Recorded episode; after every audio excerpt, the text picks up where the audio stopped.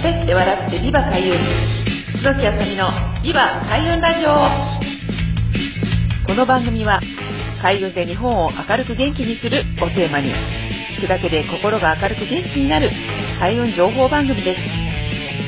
千葉県八千代市フクロウ FM85.8MHz でお送りしていますパーソナリティは私、ハイウェイナビゲーターの楠木あさみがお送りします。どうぞよろしくお願いいたします。はい、ということで始まりました、ビバ開運ラジオ。2022年8月の第2週となります。毎月第2週は、楠木あさみおすすめの開運パワースポット情報ということで、各地のですね、主に千葉県なんですけれども、まあ、パワースポットをお伝えしているんですけれども、まあ、ちょうどね、今月は、まあ、皆さんお盆が、あの、これから来るということで、まあ、皆さん各ご実家に帰省されるということがあるかと思います。皆さんのうぶすな様にちょっとフォーカスをしてお伝えしていけたらなと思います。で、このうぶすな様というのはですね、お住まいの生まれた、ま、ご実家もそうですけれども、自分の生まれた土地を守る神様ということで、各地、まあ、るんですけれども、まあ、場所によってはですね、ちょっと調べないとわからない、まあ、市町村の、ま合併だとか、そのね、いろいろな変遷がやっぱりありますので、まよく、あの、調べるにはどうすればいいんですかっていう聞かれる時もあるんですけれども、一応、ま神社長という各地のね、神社をま、取り仕切ってらっしゃる、まあ、組織っていうのがあるんですけれども、ま、そこに、ま、聞いていただいたり、あの、ホームページでね、ちょっと確認していただくみたいなことを今ね、検索するっていうことで、まあ、出てくるものは出てくるんですけれども、中にはですね、独立して、その神社を運営してらっしゃる、まあ、ところもありますので、まあ、そういったところはちょっと確認をしていただいたりとか、ホームページ、まあ、いろんな情報をね、見て、自分のところのおぶすな様を教えてくださいっていうのも一つの手かなと思うんですけれども、まあ一番近いところにあるね、ご実家の近くにある神社、例えば子供の頃お祭りによく行きましたとか、そのね、昔であれば、そういった習わしみたいなのが結構残っていると思いますので、まあお住まいの地域でお祭りをやってらっしゃるところ、年末年始、一番近くのね、神社にお参りするっていうのがあるんであれば、そこが、まあ、うぶすな様となりますので、ぜひ、あの、心をね、寄せていただいて、あの、帰ってきましたってご報告ですとか、そういったものもしていただけると良いのかなと思うんですね。で、まあ、神社に入りますと、場所によっては、ご神木っていうのがあったりするんですけれども、やっぱりこのね、土地を守る神社っていうのは、やっぱり昔からま続いている、その土地ならではの、ま、大きなね、自然物、まあ、例えば大きな岩だと、まあ、海だとか、まあ、そういった川っていった、まあ、お山自身がね、ご神体になっているってことがあるんですけれども、やっぱこれって本当に日本のね、まあ、古神道といいますか、ま、神様がいろんなところに宿っているんだよっていうね、ことの表れで自然に対する、まあ、畏敬の念ということを、まあ、昔から私たち日本人っていうのは脈々と精神性として、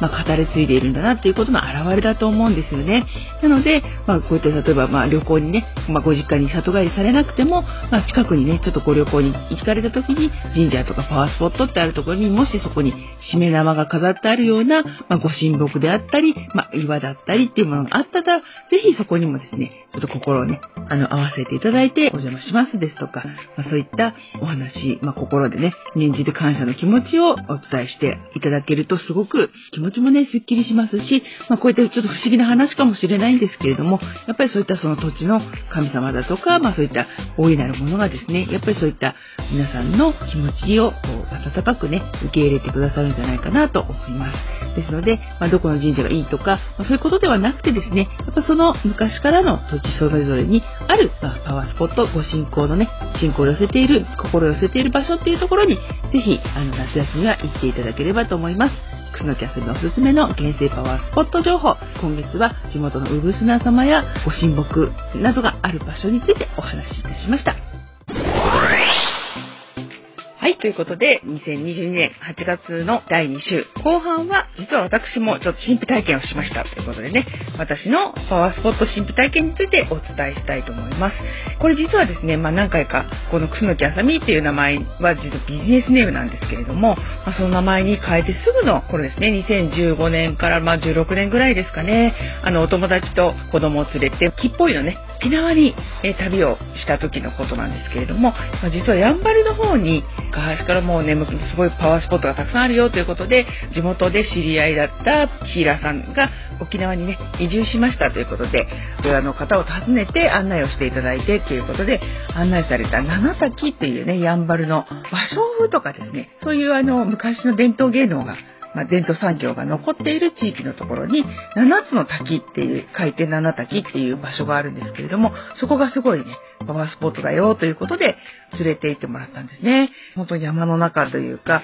まあ、ある程度人が住んでいるところから少し奥まっているところで芭蕉布のね栽培したりしている、まあ、林があってその奥に滝があるんですけれどもこう神聖なね場所なので鳥居があってで私たちが、ま、訪ねて行った時はあのちょうどユタさんあの沖縄で神様のあのことをしてらっしゃる女性がちょうど神様にお祈りを捧げていらっしゃったから、まあ、そちらの神殿というかね拝殿の方にはちょっと行けなかったんですけれどもやっぱりちょっとこうすごくね神聖な気持ちになって、まあ、滝壺の方にね行きたいなと思った時に鳥居をくぐって、まあ、坂道上の方にユタさんがいらっしゃってそ下の方にちょっとね滝壺に向かう道があったのであちょっとそこに行こうかなと思って足をねどんどん踏み入れていったところなぜかその滝の手一歩手前から本当に空気が全然違ってですねあここ本当にあの自然の神聖な場所なんだなって心がですねすごく反応してなぜか私あの本当に不思議なんですけれども土下座をしましてそこの入る前に。え、すいません、入れてください。で、なんとね、こう、額までついて、もう、ぬかづくぐらいの、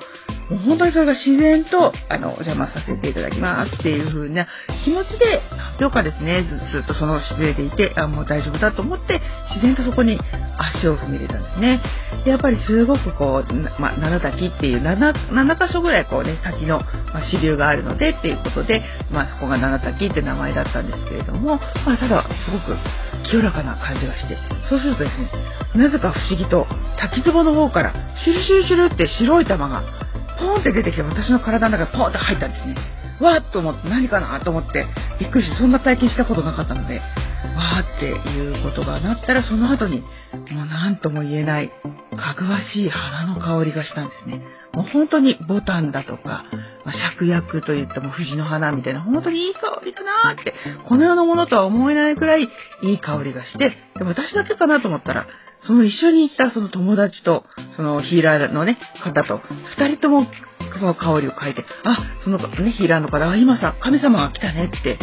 いう風に言って、あの、実はこういうことがあってって言って、あの、あ、それはその通りなんだねっていうことになったんですけど、まあ、その場所をね、後にして、しばらくちょっと行くと、道の駅があったので、そこでちょっとなんか買おうかって言って降りたら、蝶々がですね、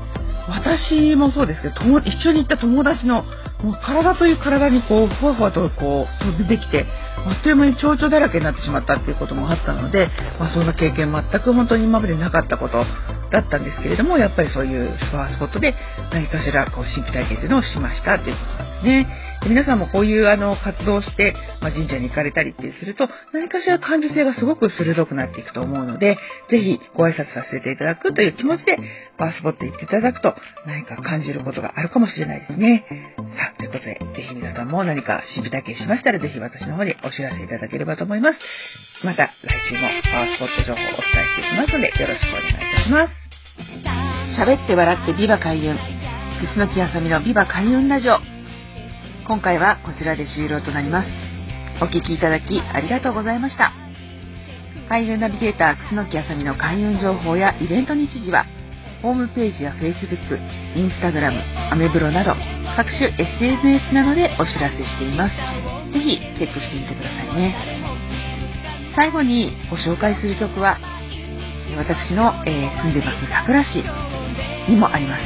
自然豊かな環境で地域の特色を生かし、子どもたちの個性を育てる全国の小規模特任校、地方の小中学校を応援する学校応援プロジェクトというのを立ち上げています。ここで、えー、と曲を作ったんですね。えー、おいでよ僕の小学校という曲です。えー、四本翔さんに作曲していただき、えー、私、楠木あさみが作詞をしました。ぜひ聴きながらお別れしたいと思います。それではまた来週、リバ開運ラジオをよろしくお願いいたします。パーソナリティは私、海運ナビゲーター、楠木あさみがお送りいたしました。また来週もお楽しみに。さようなら。